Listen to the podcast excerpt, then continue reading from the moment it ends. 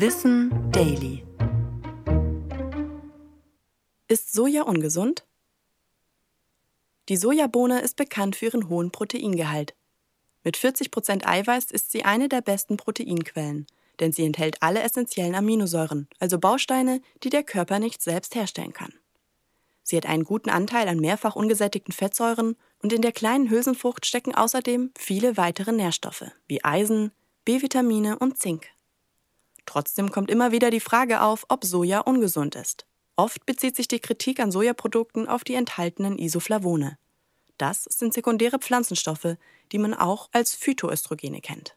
Die sind dem menschlichen Östrogen recht ähnlich. KritikerInnen argumentieren, dass diese Phytoöstrogene in unserem Körper aktiv werden könnten und hormonelle Auswirkungen hätten. Studien, die das untersuchten, betrachteten dabei aber isolierte Phytoöstrogene in der Petrischale.